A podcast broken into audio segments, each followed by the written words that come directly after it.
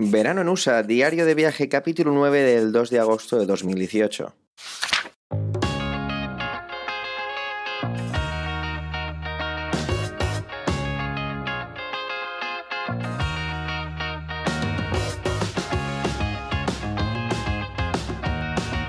Hola y bienvenido a Verano en USA, un podcast de Milcar FM, un diario de vacaciones en el que yo, Javier, te cuento mi verano en los Estados Unidos. Ponte cómodo y disfruta las aventuras que me van sucediendo.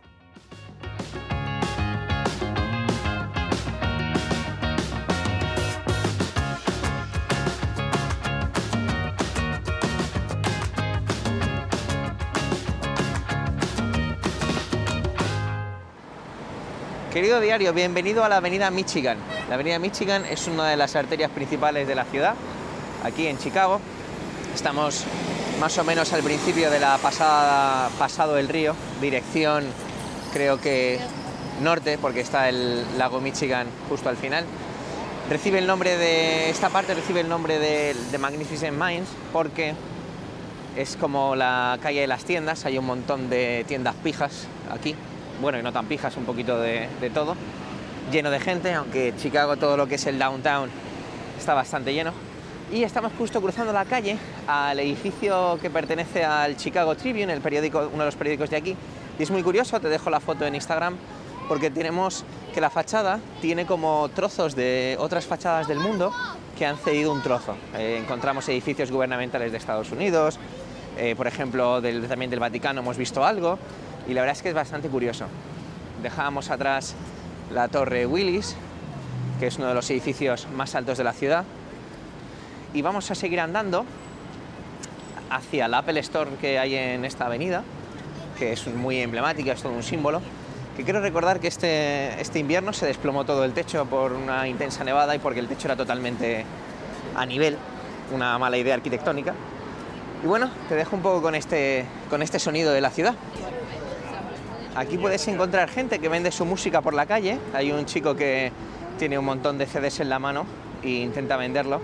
Supongo que para que si alguien pues de alguna discográfica o algo, o incluso si a alguien le gusta, pues simplemente disfrutarla de la misma y, ahí lo tiene.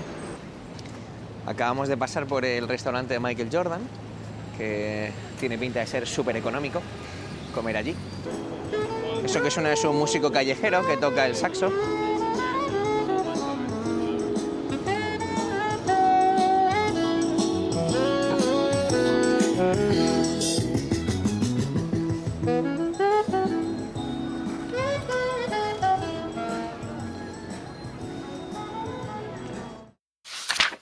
encanta caminar por este tipo de ciudades. Como puedes imaginar, una ciudad como Chicago tiene muchísimo, muchísimo que ofrecerte. Y unos días, más la visita anterior hace cuatro años, no habré visto, disfrutado, vivido prácticamente nada. Pero me da igual, prefiero disfrutar y saborear mucho lo poco que hago. Como decía, me encanta caminar por estas ciudades, y Chicago es una de esas ciudades que se hace querer, que se hace admirar. Todo el centro son edificios altos y brillantes, donde tu cuello se la juega. El metro en altura pasando por por encima de ese puente infinito de hierro marrón le da un aspecto industrial que me encanta. Añade a ello el paseo por el río. La última vez que vine no estaba terminado y la verdad es que es un bonito paseo, menos ruidoso que las incesantes bocinas de los impacientes y estresados conductores. Caminar y caminar, no te cansas de hacerlo hasta que paras y tus pies, acompañados de una notificación del Apple Watch, te recuerda lo que llevas andado. Pero te da igual, al final sigues. Decidimos comer algo suave, que al final no lo fue, en Cheesecake Factory, una cadena que tiene una decoración realmente histriónica y muy, muy a lo, a lo Tim Burton, a los pies del John Hancock Center, un precioso rascacielos. Tampoco queríamos reventarnos porque a las 8 de la tarde teníamos un paseo guiado sobre fantasmas y gángsters. Hace unos cuatro años, en mi primera visita, lo teníamos contratado, pero algo salió mal con la reserva y nos quedamos sin ello. Para Monamuk desde entonces había sido una especie de reto personal. Por ello volvimos a casa a descansar un rato y luego volveríamos al centro pero finalmente no descansamos prácticamente nada. Y lo que hicimos fue ir a la parte del Millennium Park, el Parque del Milenio, y visitar la judía, o bueno, realmente llamada la Puerta del Cielo, y el pabellón J. Pritzker. No sé si se pronuncia así, discúlpame. Lo que pasa es que el Millennium Park no se puede visitar, y más adelante entenderás por qué. El pabellón es una auténtica maravilla. Enfrente hay toda una pradera de hierba en la que sentarte y disfrutar de los conciertos que en su mayoría son gratuitos. Fue diseñado por Frank Gehry y a mí me recuerda muchísimo al estilo del Museo Guggenheim de Bilbao. Te envuelve una red de metálica que está así como una especie de malla muy muy gruesa que da una sensación así como de recogimiento. Supongo, aunque me fijé, no encontraba así como altavoces ni nada. No sé si tendrá que ver algo con la física del sonido, no, la verdad es que no, no me di, no, no, lo pude ver. Cuando nos acercábamos estaban poniendo la película de Wally. Así que al final nos dimos la vuelta y fuimos a lo que está justo al lado, que es la judía, ¿no? El, la puerta del cielo. Es una gran judía cromada que se ha convertido pues, en uno de los símbolos de la ciudad. La verdad es que cuando te acercas a ella y ves tu reflejo deformado por la propia forma del monumento, no es que te sientas súper impresionado, pero sí que, sí que llama la atención. Habría que empezar diciendo que fue concebida por el artista Anish Kapoor y está hecha por, por diferentes planchas de acero inoxidable que fueron soldadas y pulidas para así dar la apariencia de que es una pieza única sin cortes. Pesa 98 toneladas y al pensar en ese peso, que no me parece demasiado, deduzco que por el interior no es que sea, evidentemente no es macizo, Supongo que tendrá como algún tipo de, entramado para mantener la estructura, no, lo sé, la verdad es que lo estoy diciendo esto sin tener ni idea de cómo funciona. Se acercaba la hora de ir al paseo este guiado y fuimos al punto de encuentro. Estaba muy cerca de la Torre Trump, que aunque su nombre represente el mal para muchos, la verdad es que su edificio es muy, muy bonito. Es como una especie de aguja.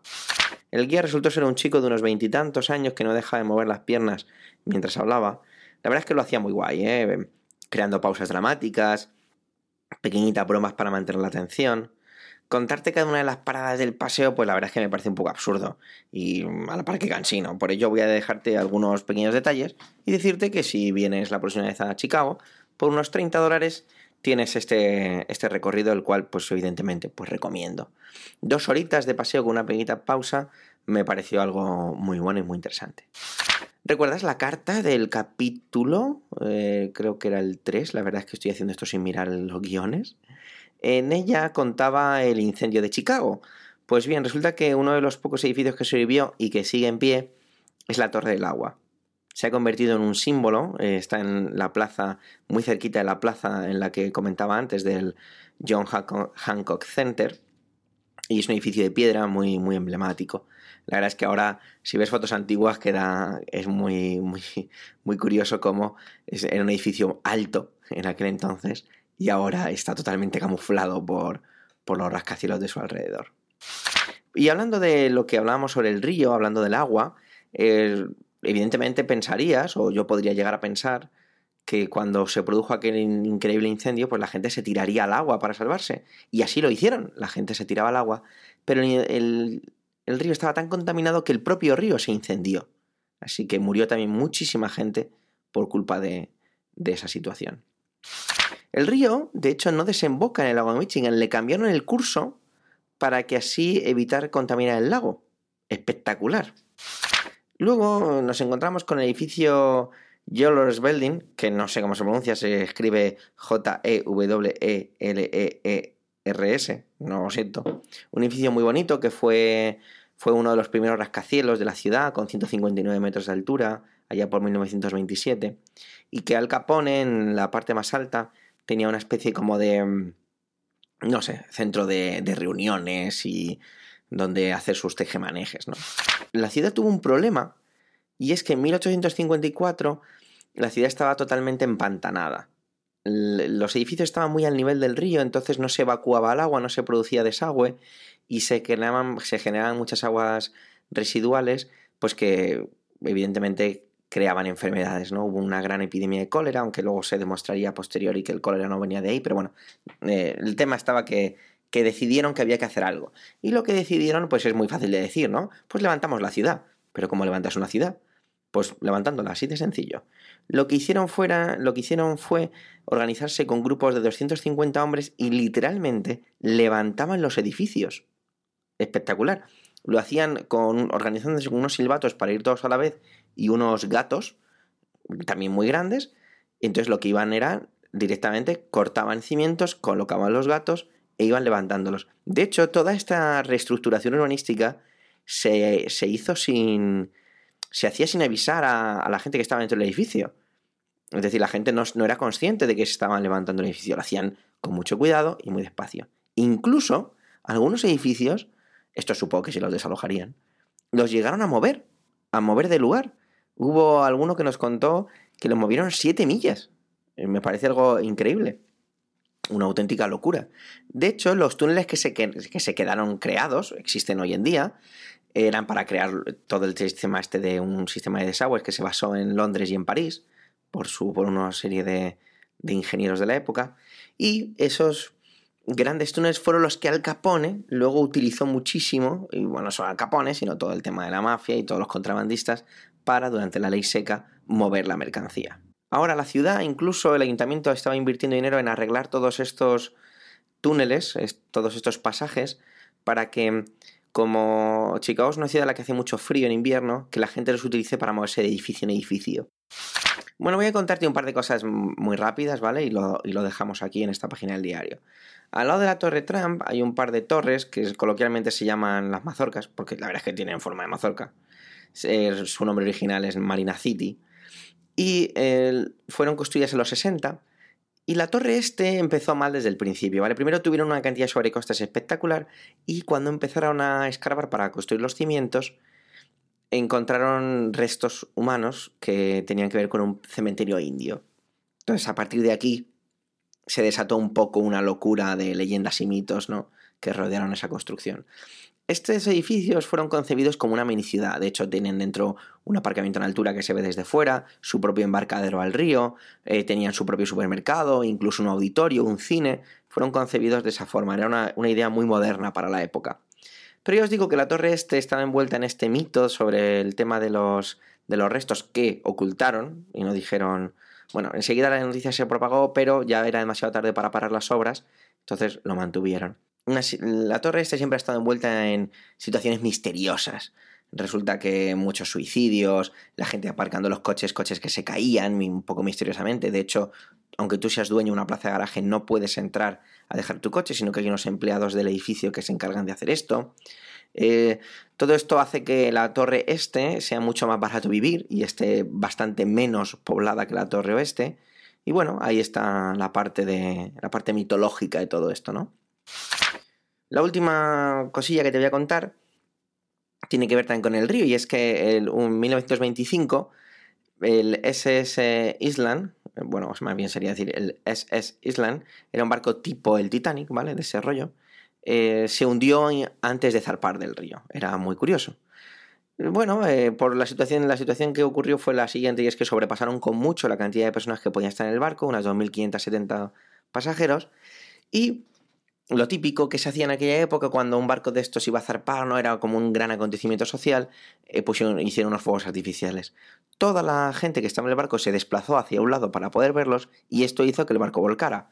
Pero como no tenía suficiente calado el río, el barco se quedó como medio tumbado, aplastando a gente y haciendo que la gente cayera al agua. Murieron 854 personas. Y lo peor fue lo que le pasaba a las mujeres. Estamos como decíamos antes, en 1925, las mujeres llevaban unos vestidos muy pomposos, con un montón de tela. Entonces eso hacía pues, que, las mujeres se hundieran muy rápidamente. ¿Qué ocurría? Que los hombres que iban a salvarlas eh, tenían que cortar estos vestidos para poder sacarlas, porque era imposible sino eh, mantenerlas a flote. Y había muchas mujeres, y esto supongo que forma un poco parte de la leyenda, que se negaban porque, claro, cortar un vestido suponía que la mujer quedaba desnuda y preferían morir a sentir la vergüenza de que la vieran así. Bueno, como decía, supongo que esto forma parte un poco del mito de todo esto. Como ves, eh, Chicago tiene mil historias, como cualquier otra ciudad que contarte. Estas son unas pequeñitas pinceladas de las mismas y lo vamos a dejar aquí.